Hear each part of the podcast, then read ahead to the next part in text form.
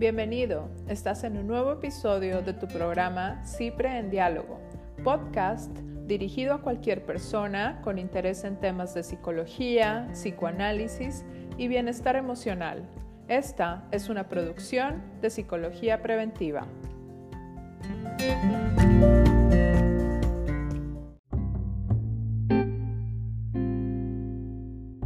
De nuevo aquí en Cipre en Diálogo con el tema de la psicología del cuidador, en específico sobre los sentimientos contradictorios que se pueden presentar en el cuidador.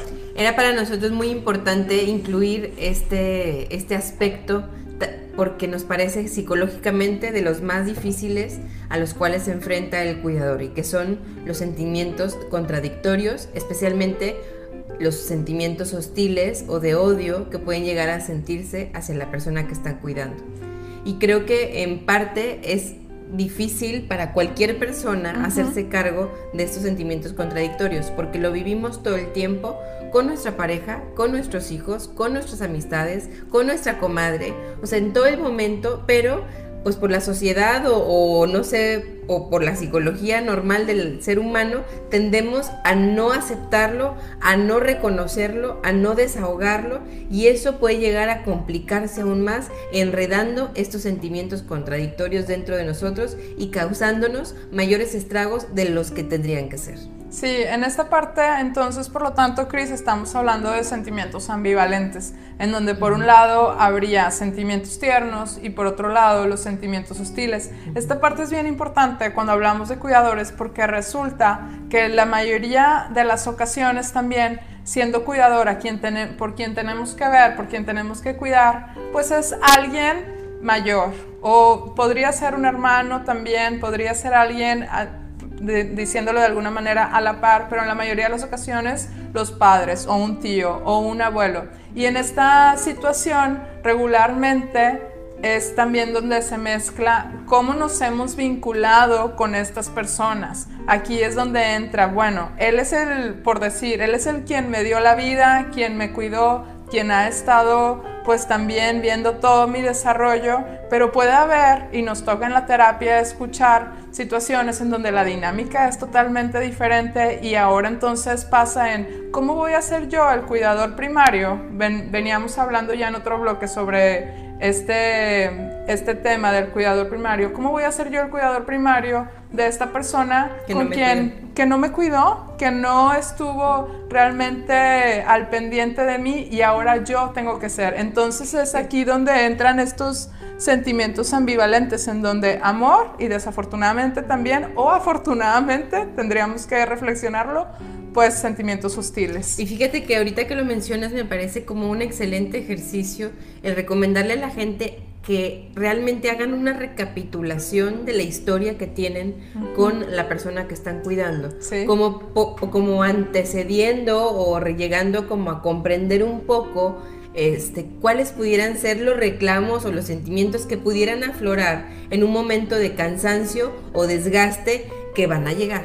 ¿no? O sea, porque la posición de un cuidador realmente es una posición difícil y pues qué mejor que hagas una historia, escribe la historia, o sea, ¿qué, qué es esta persona que tú estás cuidando ahora para ti, qué fue y qué quisiera hacer, ¿no? Y creo que también eh, esta narrativa de la historia pudiera ayudarnos a sostener de una manera diferente esta relación que tienes y que pudieras continuar construyendo. Sí, y aquí fíjate, siguiendo en la misma pauta todavía de sentimientos tiernos y hostiles, lo que a la mayoría de las personas le da la posibilidad de sí estar siendo cuidador es que ya hay lazos afectivos que se han ido dando. Entonces esa parte nos hace decir, por ejemplo, pues yo doy todo, me esmero con todo lo que pueda y no importa si me la estoy viendo mal, si me estoy cansando mucho, si me estoy desgastando mucho, pero entonces aquí, y también queremos que ustedes sepan, es algo natural el que pueda haber sentimientos hostiles, que claramente es lo que los invitamos a reflexionar. La idea de esto no se trata en donde solamente sentimientos tiernos, de amor, de compasión, de ternura, este, porque no es solamente lo que va a venir en esta situación, va a haber sentimientos hostiles en donde también haya hasta preguntas de por qué a mí, por qué me tocó a mí ser el cuidador y entonces haya situaciones en donde haya agresividad, indiferencia, tensión, empecemos también como cuidadores a aislarnos y toda una situación que como bien dices Cristina, está esta parte bien interesante de poder hacer una reflexión de nuestra historia con esa persona, nuestros vínculos con esa persona de la cual ahora somos cuidadores, para poder ir previendo también cómo vamos a estar actuando y en todo caso, como lo decíamos en otro bloque, ayudarnos de una red de apoyo y de los otros cuidadores también. Y fíjate que ahorita que lo mencionas, yo creo que es importante también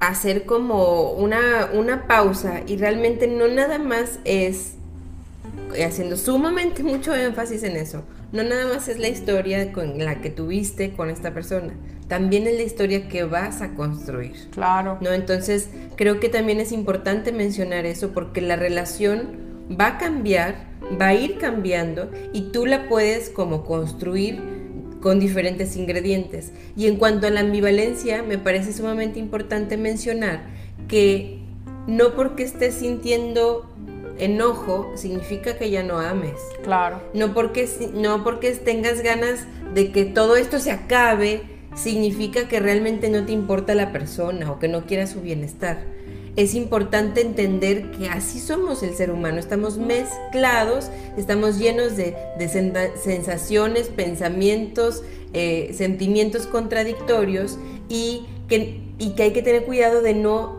tratar de esconderlos o de enterrarlos. No estoy tampoco tratando de, de, invitarlos a que tengan un desahogo con la persona que están cuidando, porque no es el momento ni es la persona, pero sí buscar el momento y la persona con para hacer el desahogo necesario, que puede ser la red de apoyo, que era la que tú mencionabas bien importante, un psicoterapeuta o un grupo de autoayuda. Sí, y en esta parte también entra otro, podríamos decir, otra situación en donde hay sentimientos contradictorios, en donde al cuidador se le puede ver como sobrevaluado y por su parte también devaluado. ¿A qué nos referimos con esto? Pues resulta que el cuidador primario va a ser regularmente la persona, como lo decíamos en otro momento, que está totalmente al cuidado de esta persona y los otros cuidadores o la gente alrededor dice pues ya está él, ya está haciendo todo él, entonces también de alguna manera es como él puede, él lo está haciendo. Él es súper increíble. Él es súper increíble. ¿Para qué? ella es bien buena. Ella es bien buena. ¿Para qué me meto si él ya sabe cómo hacerlo? Pero entonces resulta a la vez esto contradictorio en donde el cuidador primario también puede ser devaluado porque se está sintiendo que está haciendo todo esto sin que los otros lo estén ayudando lo suficiente. Sí, sin duda.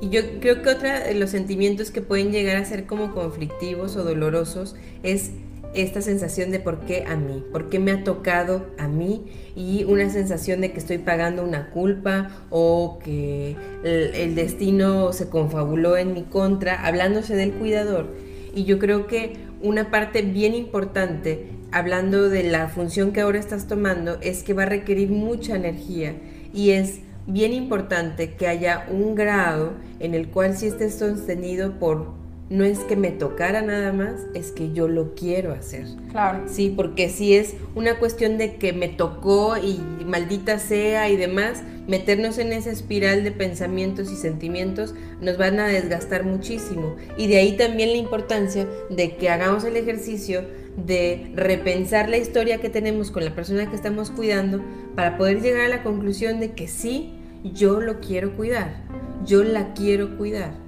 Y si mi respuesta es, a lo mejor mi respuesta es no, pero no es posible, pero a lo mejor puedo decir, no quiero cuidar tanto y voy a pedir ayuda.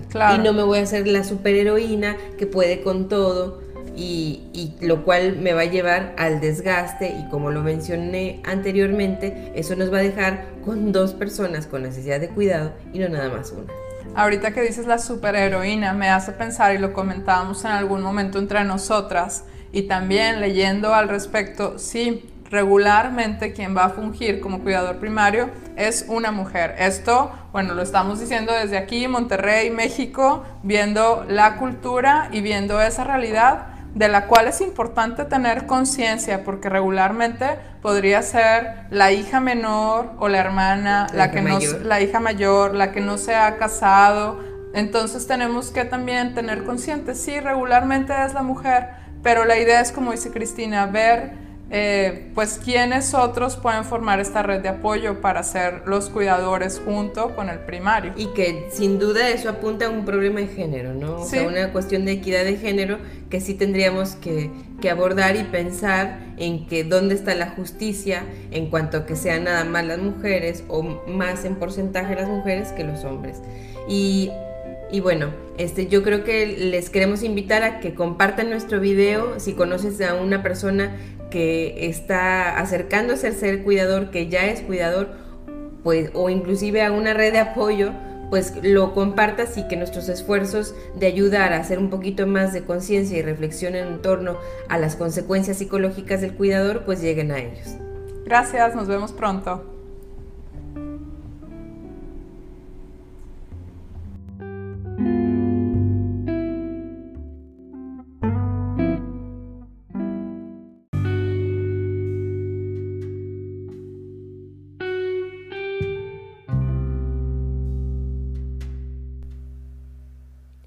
En CIPRE, Psicología Preventiva, puedes encontrar terapia presencial y en línea desde el enfoque psicoanalítico. Puedes hacer una cita llamando al 01800 00 mente o envíanos un correo por medio de nuestra página de internet www.psicologiapreventiva.com.mx.